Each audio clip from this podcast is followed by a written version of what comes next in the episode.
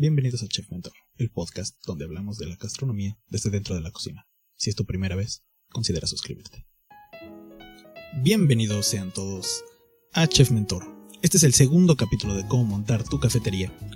Y bien, vamos a seguir en esta parte del menú. En el anterior capítulo habíamos hablado de el concepto de cafetería, por qué debemos de montarla, si es que es tu, tu sueño, claro. Por qué es negocio. Eh, y bien, una parte del concepto del menú. Pero ahora en este, lo que vamos a hacer es decirte cómo hacer el menú. Porque tú vas a encontrar afuera, y, esta es una realidad, ¿eh? tú, vas, tú vas a encontrar afuera muchas páginas que te dicen, abre aquí y aprende cómo hacer tu menú para que tú puedas ofrecer arracheras, cortes de res, incluye salsas, o por qué no, un café americano delicioso. Y dices, oye, pues suena muy bien. Digo, hasta a mí me suena perfectamente bien. Pero a la hora de la operación, nadie te dice cómo debes de empezar a hacer todo esto. ¿A qué es a lo que me refiero? Todo tiene un pequeño comienzo. Y es, nosotros queremos montar una cafetería. Y ya habíamos hablado que el menú determina. El menú determina lo que compras, lo que debes de montar, lo que debes de comprar, vamos, de equipos, insumos, etc. Ups. Una patrulla. Perdón. Pero no solamente es esta parte, también nos dice cuánta gente debo de tener. Y esto muchas veces eh, comienza, bueno, cuando yo te lo digo no es porque sí, digo, soy chef y en este momento eh, la recomendación y lo que pasa es por una razón. El menú nos dice, por ejemplo, chilaquiles. Vamos a suponernos chilaquiles verdes. Ese menú, y, y hay que entender esta parte, la receta de los chilaquiles verdes incluye varias subrecetas. Entonces, vamos a poner el ejemplo de los chilaquiles verdes, completo. Chilaquiles verdes con huevo. Entonces tenemos la receta de los totopos. Tenemos la receta de la salsa. Tenemos la receta de los chilaquiles completos. Hasta ahí son dos subrecetas y una receta. Bueno, son sus derivadas. Pero eso no quiere decir que si ya tenía frijoles refritos tus chilaquiles, ah, pues ahora requieres tu receta de los frijoles y pues, la receta de hacer los refritos. Suena muy tonto porque para mucha gente la cocina es intuitiva y qué bueno, porque esto te va a ayudar mucho, o sea, te estás aventajando un montón. Pero vamos a suponer que tú no sabes nada de cocina y entonces quieres saber todo, paso a paso. Y es muy bueno así seas tú un experto en la cocina y tengas el super sazón. Por una razón, esto te profesionaliza. Quiere decir que si tú el día de mañana dices, oye, me está yendo muy bien en la cafetería y quiero poner otra, tienes las recetas y subrecetas y tienes todo través de la receta estándar, la estandarización de tu, de tu comida. Tienes cómo hacerte grande o hacerte chico. A mí me pasó. Yo estaba muy grande y llegó un momento en el cual tuve que hacerme pequeño por la pandemia. Entonces, ¡pum!, te reduces. Y la receta estándar te permite hacer eso. Esto afecta en el menú y en la gente que contrates. Imagínate que tú abres tu cafetería y en el momento que la abres empiezas a vender muchos desayunos. Una persona sola pues tendría que tener, tal vez si no haces los totopos y los compras, bueno, ¿quién va a ir por los totopos? Tal vez tú puedes hacerlo, pero ya vas a necesitar una persona que te ayude y siempre lo vamos a necesitar. Eh, yo lo comentaba en el pasado, en el podcast pasado, y decía, oye, pues yo estuve solo un tiempo, sí, claro, yo estuve solo, pero nunca pasaron más de dos o tres semanas que estuve solo, porque la verdad es que es una friega. Y no es porque digas, ah, pues es tu negocio y tienes que echarle ganas. No, claro que no es por ahí. Es porque realmente es una friega y, y es mucho tiempo y no te da tiempo de hacer cosas verdaderamente importantes para que el negocio crezca. Entonces tenemos que hacer este menú sintético, como le llaman ahora, que es la carta. Vamos a empezar. Lo primero que tenemos que entender es que tu menú tiene que tener un propósito. No solamente es el de vender, sino el de acomodar lo que queremos vender más, vender primero, y por qué queremos vender X producto. No solamente el café, porque muchos te van a decir, y como lo he encontrado también en Facebook, ¿qué bebidas calientes tienen ustedes en sus cafeterías? ¿Qué bebidas frías ustedes meten en sus barras? Porque solamente tengo una barra de café. Ah, bueno, está muy bien. Pero eso no quiere decir que no te puedas expandir hacia otros lados. Y aún así, el café también tiene su receta. Eso luego vamos a hablar. Luego vamos a hablar de eso. Pues bien, por, por ejemplo, eh, si tú dices, voy a meter bebidas calientes, bebidas frías y postres, yo no tengo idea si tú vas a hacer tus postres o se los vas a encargar. Que después voy a tener ahí una charla con unos amigos que tienen, tienen negocios de, de postres y hay cosas que son muy rentables comprarlas y que ellos mismos te las personalicen a que nosotros hagamos todo. Les voy a poner un ejemplo rápido. Eh, el gato, eh, se llama el gato café, el café del gato, está por ahí por el eje 3. Y recuerdo que ellos compraban donas americanas. Donas Americanas es una empresa que en su momento llegó a vender la dona a un peso. Y em, estos chicos lo que hicieron fue hacer un sello de acero inoxidable de la forma de huellita de un gato. Entonces, lo que pasó fue que ellos hacían el glase y sellaban con la huellita de gato de acero inoxidable sus donas. Entonces las hacían únicas. Aunque hubiera sido lo mismo de que todos les vendían donas americanas, el simple hecho de que estaba la huellita del gato, pues les ayudaba. Entonces eso fue lo interesante. Ahora, ¿qué es lo que nosotros necesitamos? Nosotros necesitamos primero crearnos una pequeña identidad. Ponle un nombre a tu café, ponle un nombre a tu negocio. Y de ahí vamos a partir. Por ejemplo, estos chicos que llamaban Café del Gato, pues llegó un momento en el cual pues tenían huellitas de gato en sus productos.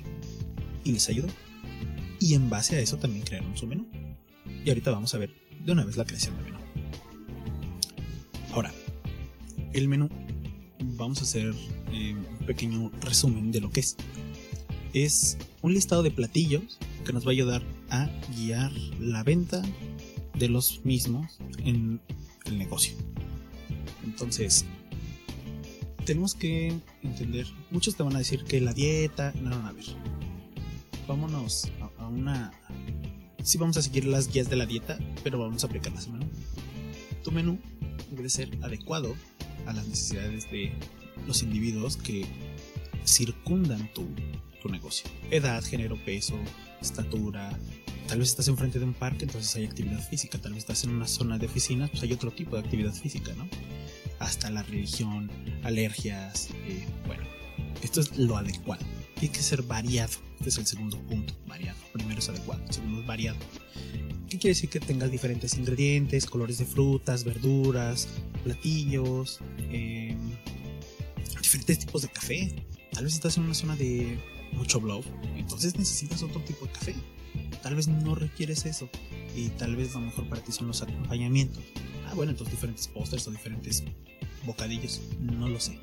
Eso es que lo conveniente sería consumir diferentes alimentos de cada grupo, de, bueno, del plato del bien comer, que eso realmente no pienso tocarlo. Completo. Que tiene, ese es el tercer punto, completo, que tiene una cantidad recomendada de los nutrimentos las cafeterías tenemos eh, una mala fama de que siempre servimos por engordadera. Bueno, pues no. También podemos servir cosas variadas y esto nos va a traer a otro tipo de clientes que también dejan mucho dinero. Cuarto punto, suficiente. Que la cantidad de alimentos y bebidas que tú des proporcione la energía requerida para que la gente pues pueda llevar a cabo sus actividades o pueda saciar el gusto que necesita ser saciado. Vamos, a mí me gusta el café americano, pero no me gusta chico, pero no me gusta grande, a mí me gusta el mediano. Ah, bueno, pues entonces yo tengo ese, e, e, ese target. Tú también lo puedes tener. Tal vez hay otros que dicen, no, ¿sabes qué? Me gusta el capuchino me gusta chico, grande. Perfecto. Ahora, esta parte, pues hay que tenerle un poquito de atención. Otro punto es que sea equilibrado. Que, por ejemplo, siempre puedes basar tus platillos en eh, carbohidratos, proteínas, lípidos. Entre un 50 y 60% de carbohidratos, del 10 al 15% eh, por ciento proteínas y del 20 al 30 de grasas o lípidos. Eso nos ayuda. Ahora, esto es todo lo que te estoy hablando, es en cuestión de tus alimentos ofrecidos en el menú. Tiene que también, otro punto, tiene que ser atractivo, tiene que ser agradable a los cinco sentidos. ¿Sí? O sea, que se vea bien, huela bien. Eh, no solamente que al probarlo eh, nos describa lo que nosotros estábamos viendo y oliendo, ¿no? Es el gusto. Y por último, tiene que ser inocuo. Y por favor, aquí sí es un punto muy importante. El último punto es que debe ser inocuo. Tenemos que tener cuidado con la higiene durante la preparación de los alimentos. Porque eh, mm, yo creo que como mexicano todos entendemos esto. Si ha sido una fonda, dices, yo voy a esa fonda, que no es muy rico, pero está limpio. O yo he ido a esos tacos que nunca me han hecho daño, no me dieron chorro. Pues lo mismo es en las cafeterías. Oye, yo pido esa ensalada de ahí porque se ve que sí desinfecta, ¿no? Y yo de hecho adrede tenía el bactericida a la vista. Entonces toda la gente veía que desinfectaba la lechuga, ¿no? Y eso funciona, aunque no lo creas, funciona porque le estás dando seguridad a la gente. No es lo mismo que te vean que nada más limpias a que de repente pases el, el botecito de Clorox por ahí y pues que igual a cloro, ¿no? Y digo, y puede ser que lo hayas rellenado del de alguna de estas que venden el material de limpieza por, por litro o buena granel, pues ya. Ahora, la planeación del menú es algo indispensable. Porque la mejor forma para asegurarnos es que estamos siguiendo este listado de platillos y la planeación del menú nos permite ajustarnos a presupuestos, a compras, a evitar merma, o sea, el sobrante o el desperdicio. Eh, y bueno, tiene un eje por el cual tenemos que transitar. El primero es que el menú es, bueno, este listado de platillos nos va a ayudar a determinar el requerimiento de materia prima, o sea, tus insumos. Segundo, la capacidad del personal, lo que yo te comentaba antes. O sea, tal vez si voy a tener café y un buen de crepas y un buen de sándwiches, pues tal vez ya con eso necesitas quien te haga la limpieza y quien te haga eh, cobre. Y bueno, en este momento serías tú, porque hay que empezar de pequeño. Este, y seguir, ¿no? O sea, y, y, que los demás te vayan ayudando en tus requerimientos. Tal vez tú quieras operar la máquina, tal vez no te interesa tanto y estás viendo algo más importante. Perfecto. Otra cosa te ayuda a las áreas y equipos. ¿Por qué las áreas? No es lo mismo que yo solamente tengo una barra de café, que es válido y venden mucho. Entonces tengo té, tengo el café, tal vez uno, dos o tres eh, cositas por ahí en exhibición, por una vitrina, es más, ni refrigerada. Y este, está ahí, ¿no? O puede ser que tengas un menú más grande y requieras entonces la cocina, un área de este, de refrigeración. No me refiero a que montes todo un cuarto para refrigeración. Tal vez puedes tener una pared ahí grande donde quepan dos refrigeradores, ¿no? Y listo. ¿Qué más cubre de, esta, de este eje de producción nuestra, nuestro menú? El presupuesto, los inventarios y las requisiciones. Que tal vez tú no vas a tener requisiciones, pero sí vamos a tener una lista de faltantes. ¿Por qué? La lista de faltantes es una lista de todos los ingredientes, de todas las recetas, de todo tu restaurante, o en este caso tu cafetería, donde tú vas a poner, oye, yo tengo que tener tanto, y no sé, tal vez no tengo mayonesa. Ah, bueno, ¿cuánto ocupa el mes? No, pues ocupo dos botes grandes. Ah, bueno, pues nos apuntamos. Y todo eso, y diario se checa. Diario se checa, es un checklist que tienes que hacer diario. Esto te ayuda a tener un presupuesto y un inventario las requisiciones son más para un restaurante más grande y en forma. ¿no? Eh, digo, una cafetería desde chica es un restaurantecito en forma, un restaurancito en forma, pero bueno, Y por último es el tipo de servicio de este eje. El tipo de servicio es, oye, es para llevar, es para comer ahí. Y entonces regresamos a lo de las áreas. Si es para comer ahí, bueno, entonces tienes el área de comedor o el salón comedor. Y tienes que tener un área donde lavar tus trastes. ¿no? Y no es lo mismo que laves trastes para 10 personas que para 30. O que sea tú para llevar. Y aún así tienes que tener tu área para lavar pues todos tus enseres que utilizas y hasta ahí, ¿no? Eh, seguir dando el servicio. Ahora, para que tu planeación del menú sea exitoso, es importante realizar con anticipación, y es lo que yo te decía de los puntos de la dieta, el primero era adecuada, que era de acuerdo a las necesidades de cada individuo, de acuerdo a la región donde estás poniendo la cafetería, ¿no? Ahora, es importante realizar esto con anticipación porque en lo nutricional tenemos que buscar o incluir un equilibrio entre los grupos de alimentos. ¿Vale? Otra cosa es lo económico. Porque no es lo mismo tu presupuesto con el que cuentas, así como tener alimentos de temporada o alimentos que pertenecen a la región donde estás. Tal vez tú no estás en la Ciudad de México y estás en Michoacán. Y dices, oye, pues acá es bien barato el aguacate. Ah, pues perfecto. Pues métela todo aguacate, ¿no? Y es más, la, hazte la de aguacate en la cafetería concepto así, ¿no? Este, hay calendarios de frutas y verduras para adquirir eh, y, todo esto te permite tener ingredientes de calidad a menor precio. Esta planeación de menús te permite elaborar menús eh, temporales, bueno, por temporadas, ¿no? Y bueno, obviamente te permite tener, como te lo había dicho en la vez pasada, eh, pues un mayor margen de ganancia, que es lo que nos interesa, poder mantenernos. Otro punto es el cultural. Si tú estás en una zona donde es gente grande, pues entonces es diferente sus costumbres, sus horarios, este, hasta las celebraciones. No es lo mismo estar en Iztapalapa que estar en Tláhuac, que estar en el Gustavo Madero.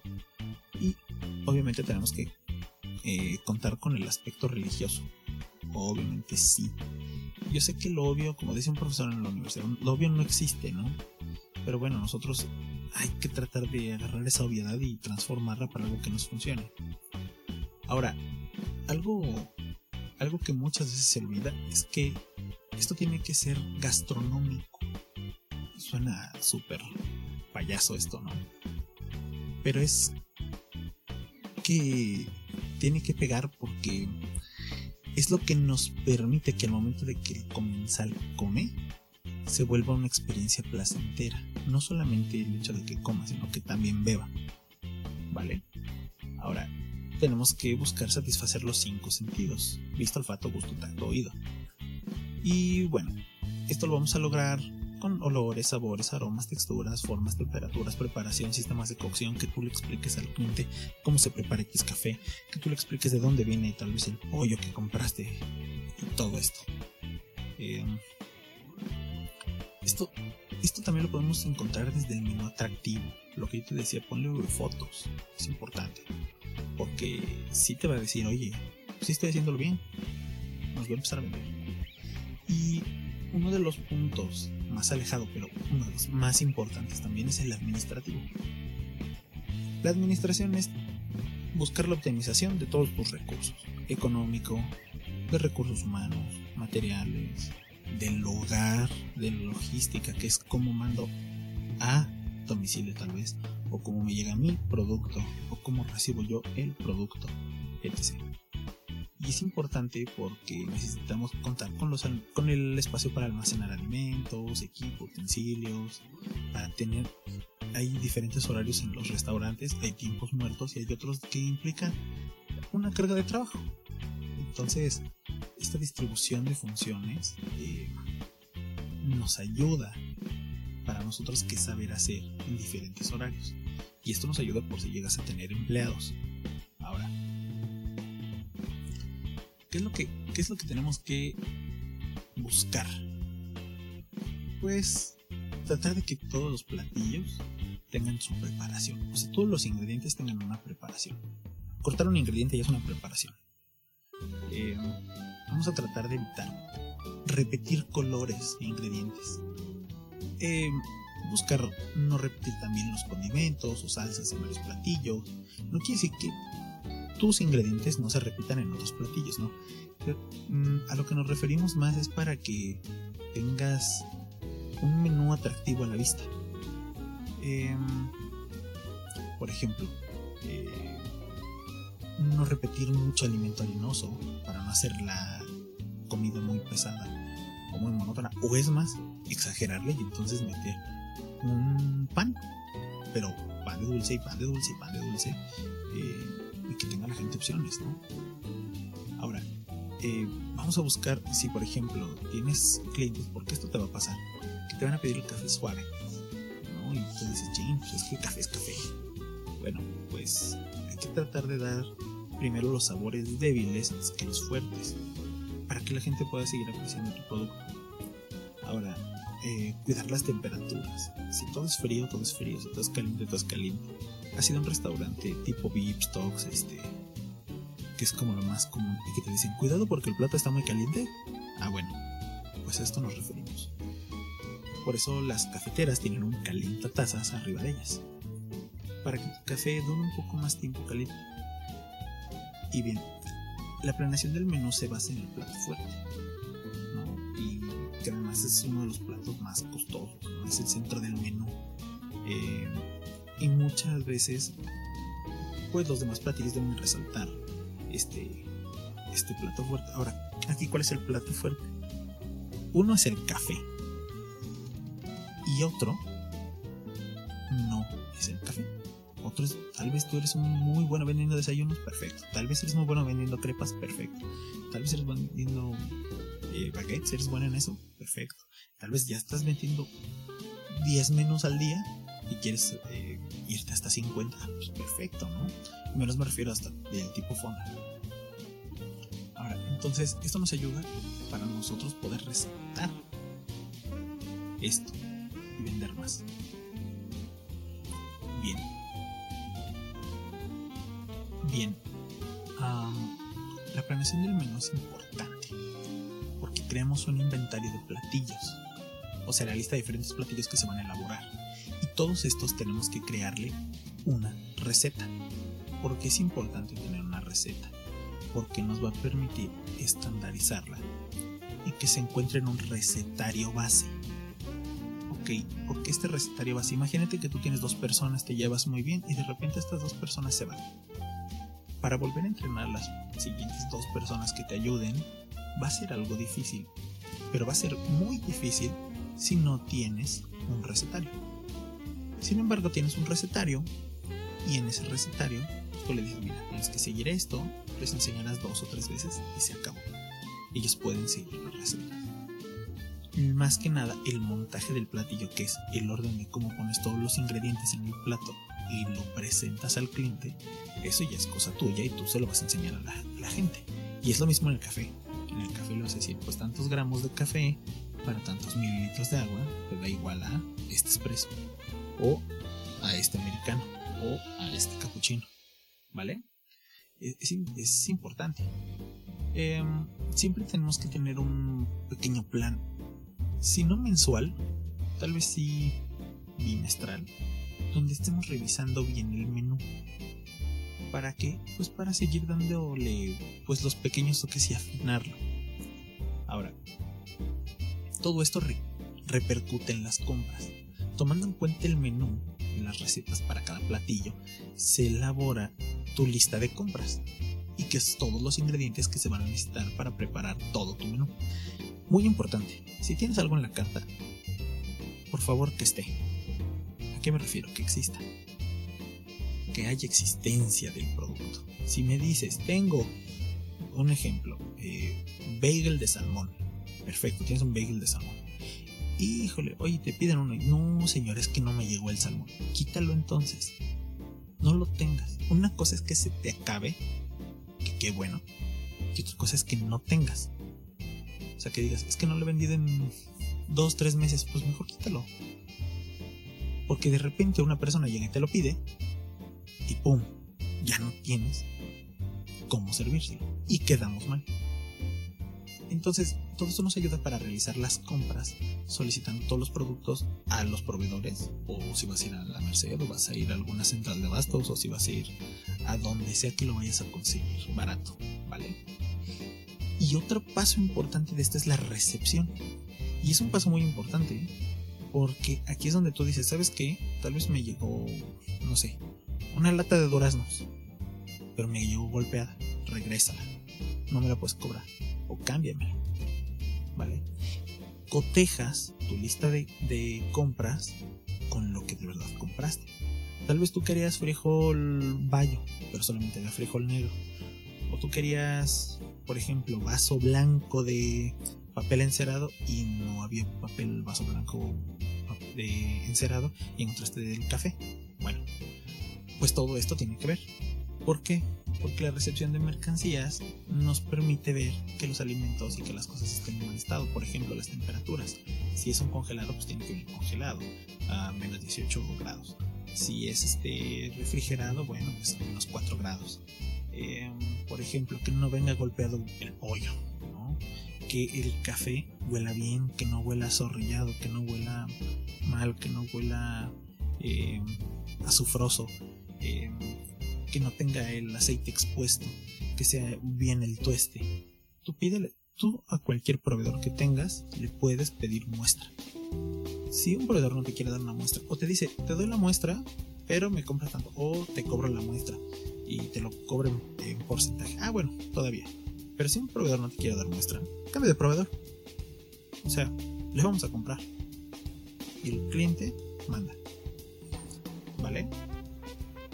Y todo esto es para seguir el almacenaje y en conjunto con la producción tener un manejo higiénico de los alimentos. El almacenaje es que tú le quites, por ejemplo, que no dejes cajas porque ahí se hacen cucarachas, que tal vez eres una cafetería que no te gustan las etiquetas, pues se las quitas a las latas, por ejemplo, de chiles. Este, eh, que tienes que tener eh, los secos con los secos, la refrigeración, la congelación, la clasificación, lo que tienes que lavar, lo que no tienes que lavar, lo que tienes que pre-preparar, por ejemplo, en este caso los frijoles, tú los tienes que hacer vendas o no vendas, ¿no?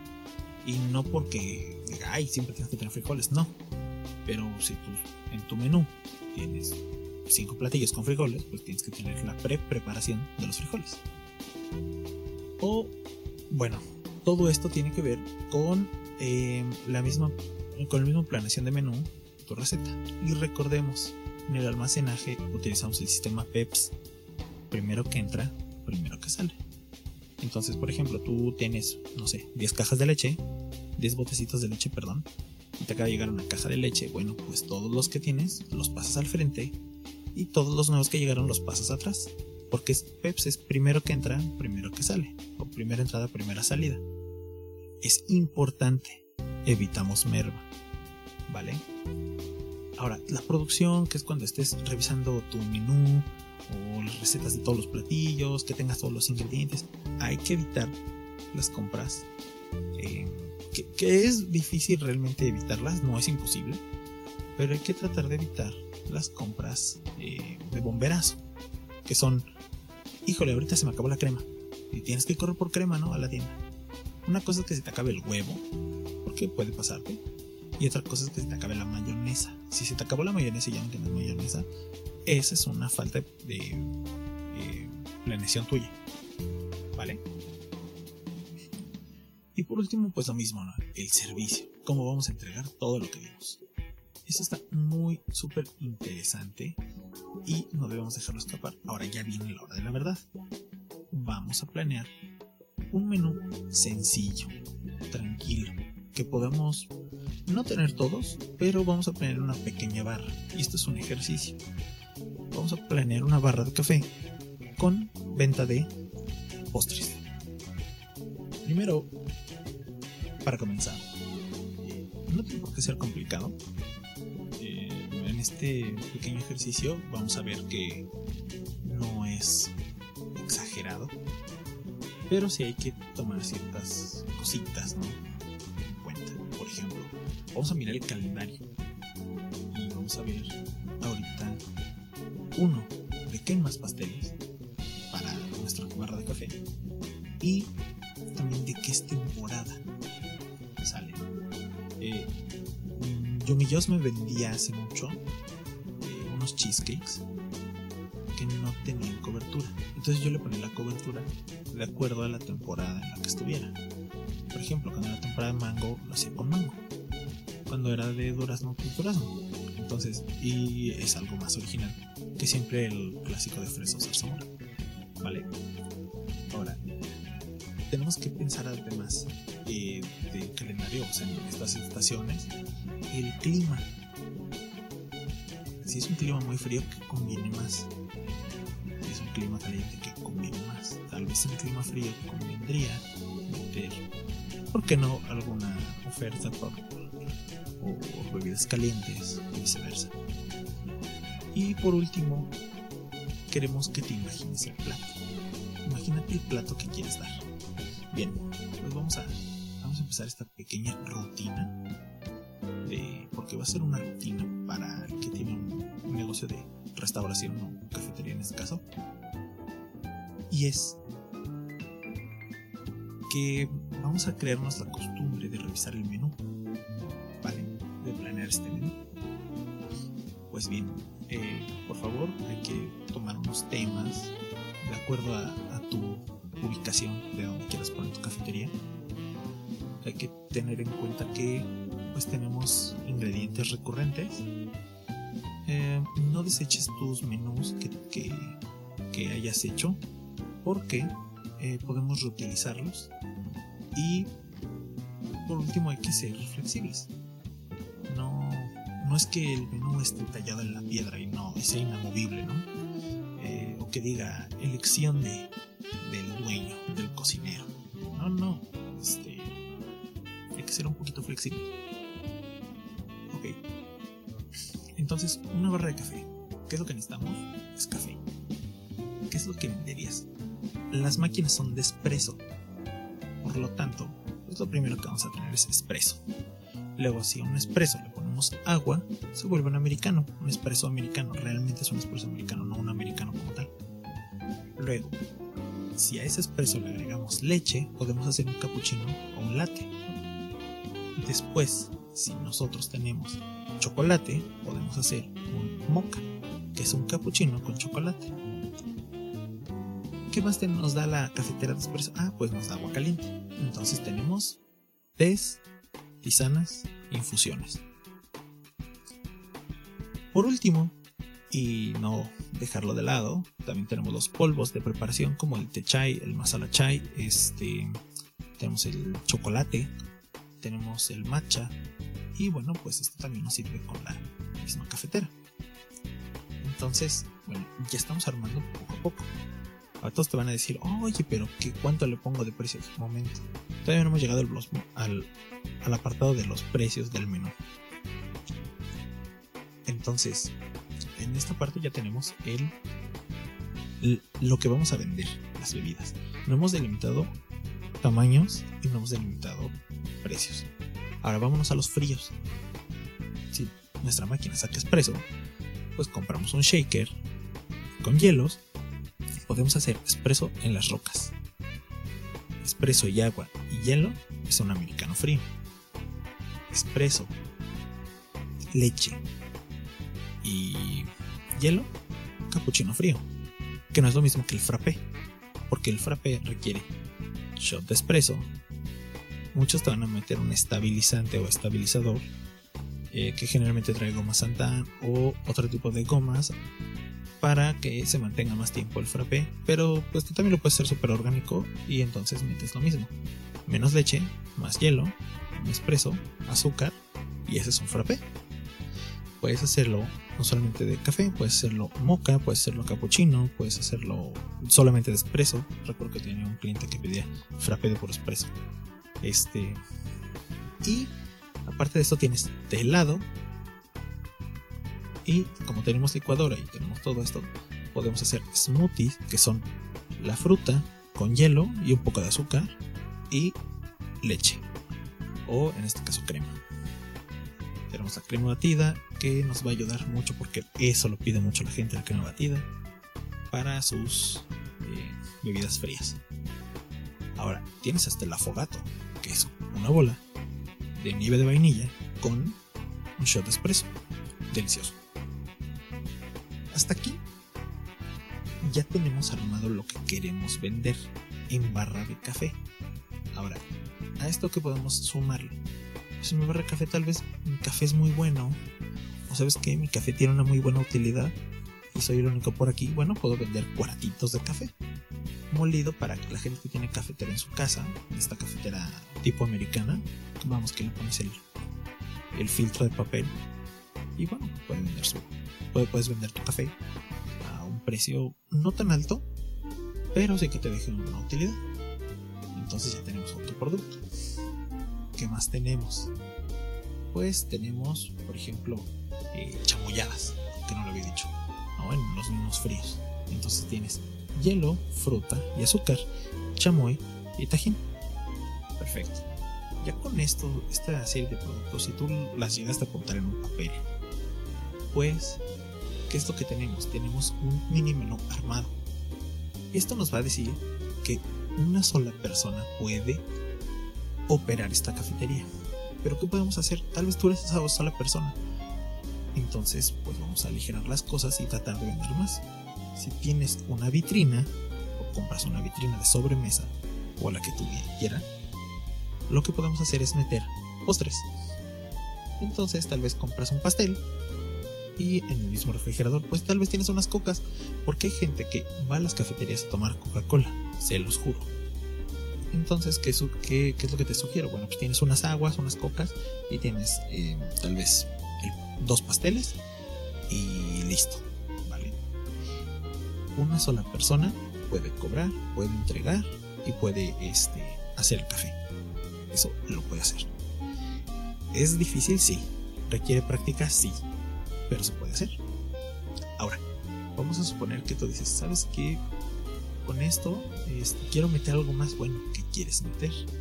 Hay gente que llega a tener, por ejemplo, cuernitos ya preparados. Y recuerdo mucho una cafetería que antes estaba ahí en Mancera, Abril Mancera, que tenían unos cuernitos que yo creo que ellos hacían en su casa, porque ahí nunca les vi en un lugar. Tal vez los hacían ahí, sinceramente no lo sé. Estaban ricos, unos cuernitos fríos.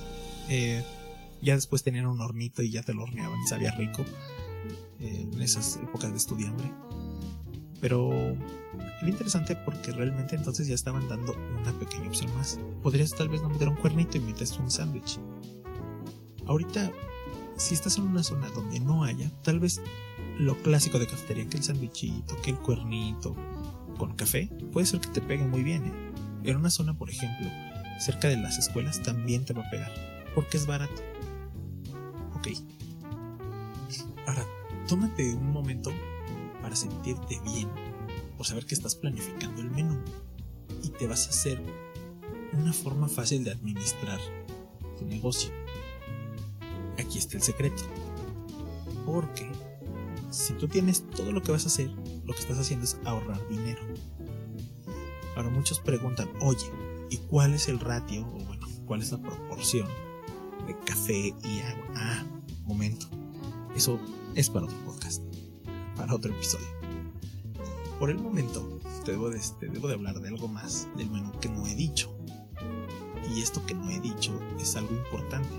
Y es cómo lo plasmo en papel. Bien. Tal vez tú de tu menú, de esta barra de café, dijiste, oye, me gusta eso que está anunciando mi chef mentor, me late.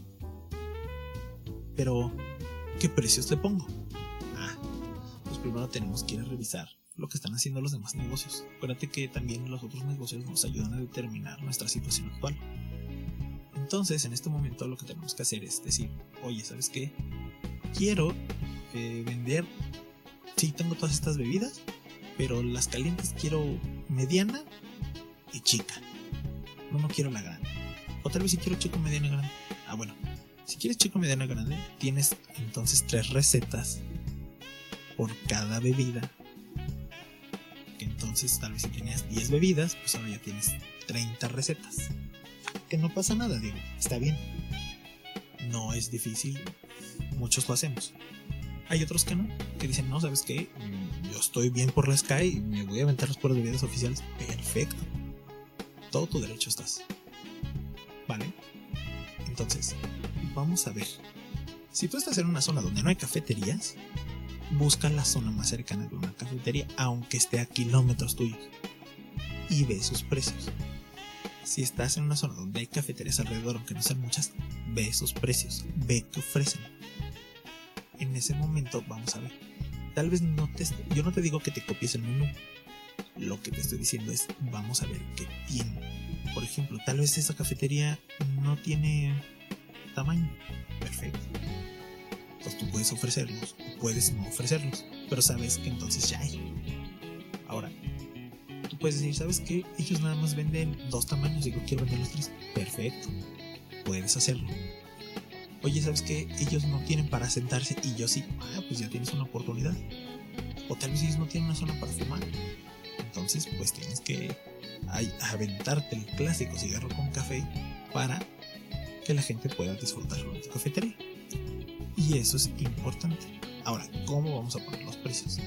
Vamos a ver, si estás en una zona donde hay varios negocios, ve los precios aproximadamente de todos.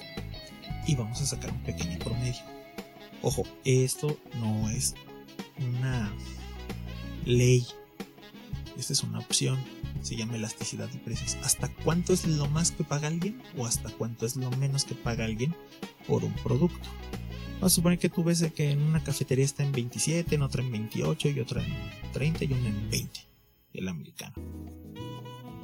Tú, pueden, tú tienes que decidir hasta cuánto la gente podría pagar y de acuerdo a lo bueno que sea tu producto. ¿Vale? Entonces en ese momento decir, ah, ¿sabes qué? Sí me conviene y puedo tener, tal vez voy a vender mi café en 28 pesos pero sé que aquí en la zona lo compran más caro y lo pagan y sé que más barato también lo pagan. Y está a un precio considerable. Entonces la gente lo va a pagar. Pero esa es una parte. Lo importante para saber nuestro precio de venta del producto es sacar el costo. Y ahí te va algo rapidísimo. Em, una medida oficial. 7 gramos de café para un espresso. Entonces si contamos que son 30 mililitros bueno, son 7 gramos de café en 30 mililitros de agua por 24 segundos. bueno, de 24 a 29 segundos. Entonces nos está dando un precio aproximado de 3.50. Porque yo cuento el agua, porque yo cuento el vasito, el azúcar, un sobrecito de azúcar y pues los 7 gramos de café. ¿Vale? Ese es mi precio. Vamos a suponer que cuesta 3.50, 3.54 pesos un americano, porque es más grande el vaso y ya lleva tapa y lleva una fajilla, estamos hablando, y, es más agua, pues estamos hablando de que tal vez son como 7, 8 pesos el costo del americano. ¿Qué quiere decir? ¿En cuánto lo voy a vender? Ah, bueno, pues si todos andan alrededor de entre los 20 y los 28 pesos, vamos a suponer que tú lo quieras vender a 25, ese tamaño. Perfecto, va a funcionar. ¿Por qué? Porque estás en la media. Y entonces, ¿cuál, es tu ganancia? Ah, bueno, pues tengo esos 8 pesos que cuesta mi americano, menos lo que me cuesta hacerlo, es igual a mi ganancia. ¿Vale? Tal vez te sale, estás en una zona donde es barata la luz. Perfecto. ¿No tienes gente? Perfecto. Si tienes gente y pagas más luz, bueno, pues tendremos que subir los precios. Esa es la razón por la cual hay veces que hay cadenas con diferentes precios. ¿Vale? Bueno, para mí esto de cadenas con diferentes precios, para mí es una falla, pero es una opinión personal. Digo, sus motivos deben de tener. Pues bien, vamos a realizar el ejercicio de hacer nuestro menú. El nombre del negocio lo podemos cambiar en el momento que queramos. Tal vez tú dices, mi cafetería se va Flor de Café. Perfecto. Tal vez funcione tal vez el nombre te lo quedes, tal vez lo cambies y pues no, cafeto, café con algo. Perfecto también. O café María. Perfecto. Va a funcionar. El chiste es comenzar en pequeño y empezar a afinar las cuestiones que tenemos en nuestro concepto de, del café. Recordemos, este es para montar cafeterías, sirve para una fonda que también tengo para una fonda. Tengo ahí una anécdota muy interesante de un negocio que puse por ahí.